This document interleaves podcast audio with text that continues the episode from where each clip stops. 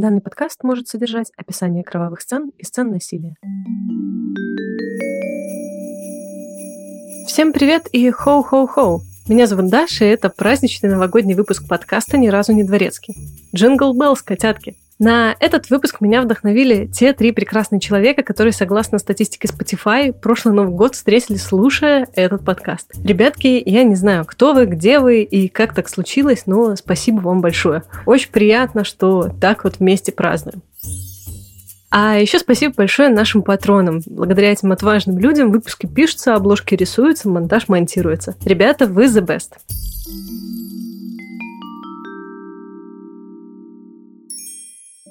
Сегодняшний выпуск будет немножко нетипичным. Рождество, Новый год, вот это все. Время чудес и сказок, поэтому я решила, что будет идеально про эти самые сказки и поговорить.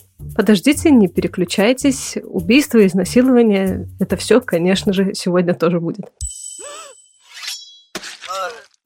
Мы все знаем замечательные сказки братьев Гримм, Шарля Перо, Ганса Христиана Андерсона, да даже русские народные сказки, что уж там. И все эти сказки, рассказы, пока шли сквозь странички истории до наших дней, претерпели нехилые такие изменения. Обычно в более нежную и добрую сторону. Я же предлагаю вспомнить оригиналы и немножко иначе взглянуть на все эти истории.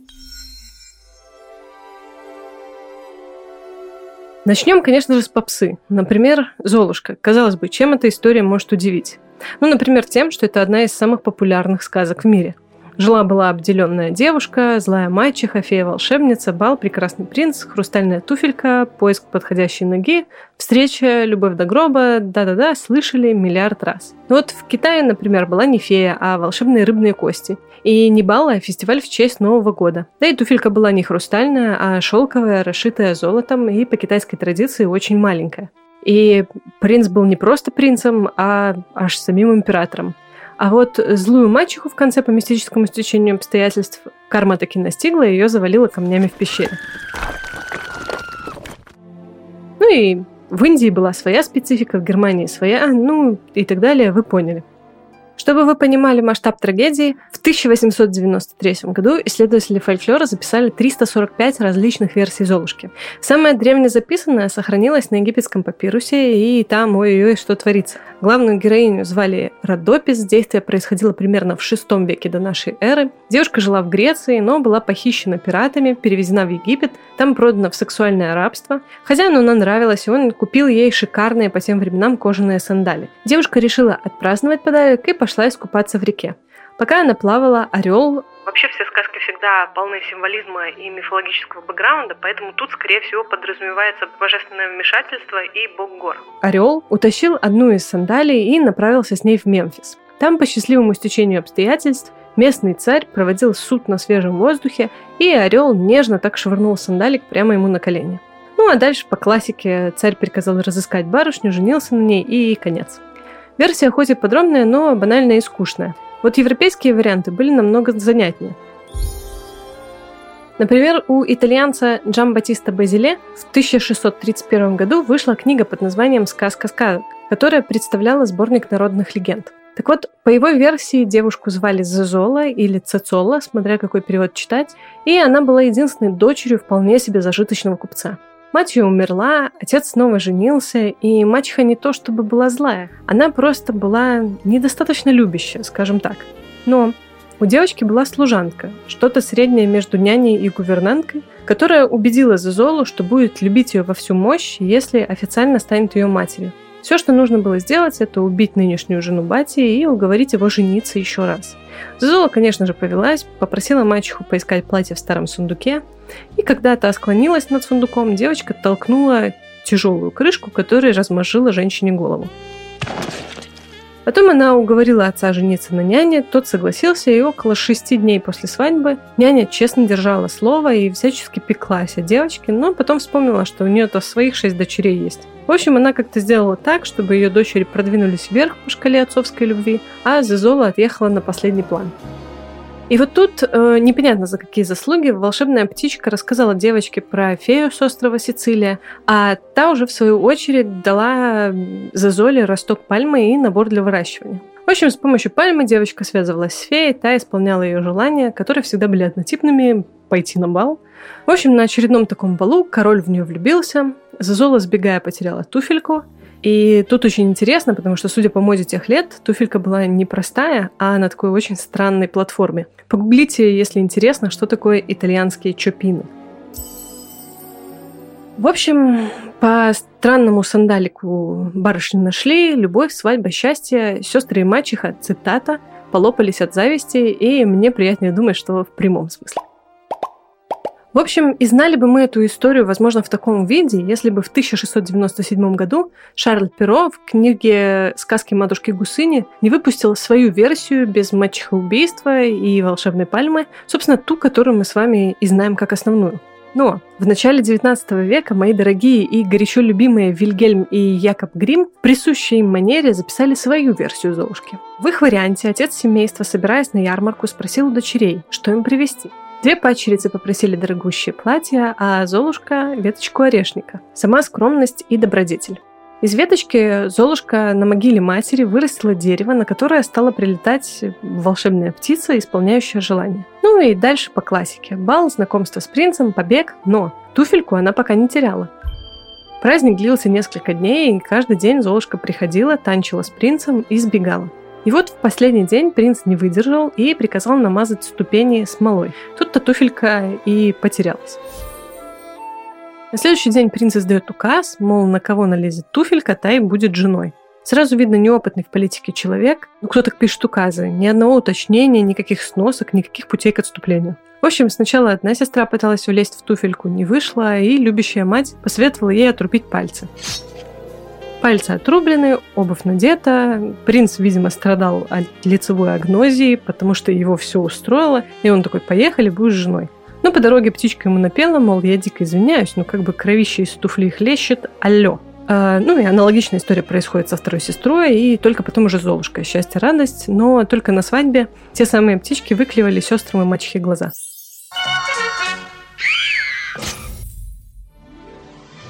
Вообще, братья Грим красавчики, я обожаю их. Вот, например, возьмем их Белоснежку. В оригинале мачеха попросила егеря принести ей не сердце девушки, а легкие с печенью, которые приказала приготовить и съела.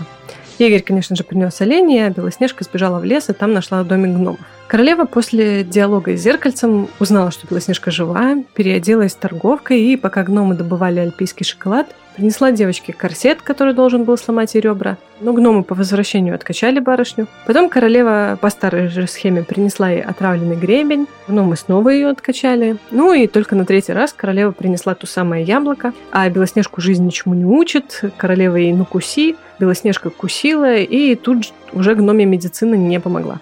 В общем, они ее хотели похоронить, но как-то решили, что для трупа она уж слишком хорошо выглядит, и закапывать ее как-то жалко. Поэтому они сделали ей шикарный хрустальный гроб, украшенный золотом, и отнесли его на гору. Через какое-то время мимо проезжал принц, вписался к гномам на переночевать. Ну и утром он такой выходит, видит гора, а на горе красота какая, гроб. Он гномам и говорит – отдайте его мне, мол, жить не могу без такой прелести. По сюжету он имел в виду Белоснежку, но мы с вами знаем, что он просто хотел разжиться хрусталем. Короче, гномы чутка поломались, но гроб с трупом отдали. Принц приказал слугам нести гроб в замок. Они его, естественно, сразу же уронили, э, кусок яблока отрыгнулся, и Белоснежка перешла в режим Иисуса. И вот на секунду представьте себе неловкость ситуации. Принц, который, я уверена, переживал в первую очередь за сохранность хрусталя, смотрит на все это. Сзади гномы такие, ну твою мать, ну доверили. Ну, короче, понятно, что он был обязан на ней жениться. Королева же снова от зеркала узнала, что Белоснежка жива, приперлась на ее свадьбу, где ее заставили танцевать в раскаленных железных башмаках. Собственно, от этого она и умерла. Как говорится, хорошая тамада и конкурсы интересные. Ну или вот «Красная шапочка». Братьев Грим версия лайт, так как именно они добавили тех самых охотников, которые вспороли волку брюхо и достали оттуда шапочку и бабушку. Правда, девочка потом накидала в разрезанный живот волку камней, зашила его, и волка отпустили гулять, но не суть. Все равно все выжили. А в оригинале-то волк бабушку не просто убил, а еще и приготовил из нее разные блюда. И когда красная шапочка пришла, э, волк начал скармливать ей все это. Бабушкина кошка пыталась вмешаться, но была забита насмерть деревянным башмаком. А после плотного обеда волк пригласил девушку полежать с ним в кровати и в каких-то версиях съел, а в каких-то просто обесчестил. Вообще, в версии Шарля Перо мораль сказки в том, что существуют такие волки-мужчины, которые всячески обманывают юных девушек. Ну и до братьев Грим концовка всегда была однозначно печальной. Мол, девочка сама виновата, так ей и надо. И вот поэтому мне непонятно, почему же принято так считать, что самые жуткие и кровавые версии всегда у Вильгельма и Якоба. Да, не спорю, мяса и жути у них много. Знаменитый Гензель и Гредель, которых злая мальчика и отец увели в лес, потому что нечем было кормить. А потом ведьма из пряничного домика долгое время откармливала Гензеля, чтобы съесть. Но Гретель перехитрила женщину и закрыла ее в печи. Или вот Рапунцель. В оригинале у братьев Грим ее зовут Листик Салата, кстати. Она к ведьме попала-то не просто так. Ее мать, будучи беременной, отправляла мужа тырить салат с грядки той самой ведьмы, и та в наказание забрала ребенка себе и спрятала в башне. А потом, когда ведьма узнала, что в башню лазит принц, она отрезала волосы листику салата, выгнала девушку шляться по пустыне, а принца скинула с башни в заросли колючек, которые выкололи ему глаза. И уже только потом добавили, э, что слепой принц долго ходил по округе, потом по голосу опознал листик салата, и она, как феникс из Гарри Поттера, поплакала ему на лицо, и глаза отросли назад. Но до этого конец был печальный. Ну или вот моя любимая Румпельштильхцен. Люблю ее, конечно, в первую очередь за название. Так вот, там в конце маленький человечек от досады хватает сам себя за ногу и разрывает себя же пополам. Прям помню, сколько вопросов в детстве у меня вызывал этот эпизод.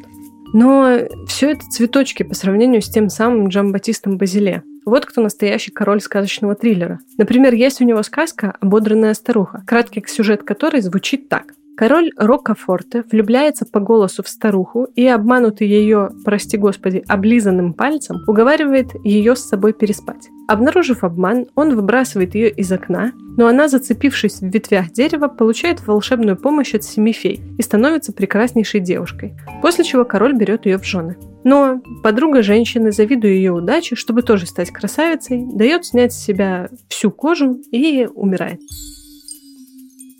И это не я ненормальная, это прям цитата из книги. И такого трэша у него там три тома. Та самая сказка сказок или забава для малых ребят, это вот полное название. В этой книге была еще одна из самых ранних версий «Спящей красавицы». И казалось бы, ну что с этой историей не так? Мы все с вами знаем версию Шарля Перо или братьев Гримм, они очень похожи. Про веретено, сон прекрасного принца, поцелуй, вот это вот все. Версия Базиле, ну, совсем немножко отличалась. У Перо принцессу не звали никак. Имя Аврора придумал уже Дисней. У братьев ее звали Розовый бутон, а в сказке сказок принцессу звали Талия. И ей предсказали в самом детстве опасность от льняной кострицы. Уже много вопросов, да? Но, к счастью, в книжке есть сноска – которая гласит, что кострица – это твердые неволокнистые частицы стеблей льна или конопли, остающиеся в результате их первичной обработки. Легче, конечно, не стало, но, допустим, насколько я поняла, имелась в виду такая грубо обработанная пряжа с твердыми колючими включениями. Так вот, принцесса, несмотря на то, что в королевстве эта самая кострица была запрещена, все равно умудрилась найти ее, пощупать и занозить палец, от чего сразу же впала в спячку. Отец с горя поплакал, влил в себя бочку итальянского вина, и это я не приукрасила, так в книжке написано. После чего он посадил принцессу на трон, закрыл все двери, собрал людей и ушел с ними из дворца forever, чтобы ничего не напоминало. И вот спустя некоторое время другой король, э, видимо, их плотность на квадратный километр была большая в ту эпоху. Так вот, он поехал на охоту, спустил сокола, который залетел в окно пустого замка. Сокол – птица дорогая, и король влез за ним в окно. Походил, покричал «Ау!», увидел талию на троне, подумал, что она спит, попытался разбудить и, не преуспев в этом занятии, внимание, отнес ее на кровать, где, цитата, «сорвал плоды любви» и свалил из замка. Значит, через 9 месяцев у спящей Талии родились близнецы, один из которых в поисках материнской груди высосал из пальца принцессы тот самый шип, так она и проснулась. Значит, э, оправившись от первичного шока, жила бы она и дальше так с детьми во дворце. Но на очередной охоте король решил вновь зайти на огонек, увидел барышню с детьми, э, потусил с ней в шоке несколько дней, а потом поехал домой, но обещал вернуться. И все время, ну, мы помним, шок у человека, ходил и повторял имена Талии и детей. К слову, он был еще женат, и что-то супругу его немножко напряг такой поворот событий. Она подкупила слугу короля и после обнаружения измены приказала привести Талию с детьми в замок. Значит, девушку сразу она заперла, а близнецов отнесла повару и попросила приготовить мужу на ужин. Повар, как человек еще не поехавший кукухой, детей спрятал, а приготовил козлят. В общем, потом королева в одной из комнат приказала развести костер, на котором собиралась сжечь конкурентку. Талия такая, дайте хоть платье сниму, оно дорогое. Королева такая, ну да, ничего такое, снимай, себе оставлю. Талия решила снимать платье и кричать, что никого вообще не смутило. На крики пришел король, сжег жену, слугу, хотел сжечь еще и повара, но передумал, когда узнал, что дети живы. Женился на Талии, повара посвятил в рыцари, конец. И вот это все, я понимаю, забава для малых ребят. Так это я вам еще вкратце пересказала. В книге, конечно, повествование с повышенным уровнем трэша. Но вообще рекомендую почитать хотя бы ради сносок. Очень хорошая историческая справка того времени. И, конечно, может показаться, что это там, в загнивающей Европе, сказки были трэш. Наши-то русские народные пропитаны добротой и любовью. Угу, конечно. Есть сказки мега популярные, которые все знают. Про Иванушку, Кощея, Бабу Ягу. Но стоит открыть какой-нибудь большой сборник народных сказок и понеслась. В интервью у Дудя вроде недавно упоминали сказку «Медведь. Липовая нога». И это прям реально хоррор. Но моя любимая – это «Лиха одноглазая». Она небольшая, я вам даже ее прочитаю. Значит, однажды простому русскому кузнецу захотелось увидеть лихо. Настолько хорошо и спокойно ему жилось, что пошел он это лихо искать лично. По дороге встретил портного. Оказалось, что портной тоже лихо никогда не видел. Пошли они вместе. Ближе к ночи заплутали в густой чаще, Вдруг увидели избушку, в которой горел свет. Зашли, дверь за ними захлопнулась, и вышла высокая старуха, худощавая и жутко уродливая, с одним глазом. Вот оно, лихо. Схватила портного, зарубила его топором и кинула в печь. Отужинав несчастным, она начала разглядывать кузнеца. Мужик смекнул, что спасаться ему надо, и предложил старухе выковать ей второй глаз – для верности привязал ее к стулу, чтобы во время работы старуха не дергалась. После того, как все было готово, Алиха привязана, кузнец взял шило, приставил его к здоровому глазу, после чего размахнулся и ударил молотом. Старуха взвизгнула, порвала веревки, но мужик уже выбежал из избы. Бежал мужик долго, вдруг увидел торчащий в пене красивый топор с золотой рукояткой. Захотел он его взять себе. Схватился, а отпустить не может – из чаще начали доноситься звуки приближающегося лиха. Вот оно уже на поляне появилось. Достал кузнец из кармана ножик и отрезал себе руку. В деревне потом всем рассказывал, что у него лихо руку отняла, а товарища его и вовсе съела. Ну, прям такой фильм «Пила Russian Edition». Да и с попсовыми сказками все не так просто. Например, Баба Яга и избушка на курьих ножках. Эти два персонажа появились еще из славянской мифологии вообще. Вообще на Руси была такая традиция строить амбары и хлева как бы на сваях, чтобы доски пола не гнили, и чтобы всяким грызунам тяжелее добираться до запасов было. И сваи эти окуривали, то есть э, покрывали сажей и копотью, тоже как защита от насекомых и гниения. И вот в ножках слово «курии» получается совсем не куриные, а окуренные.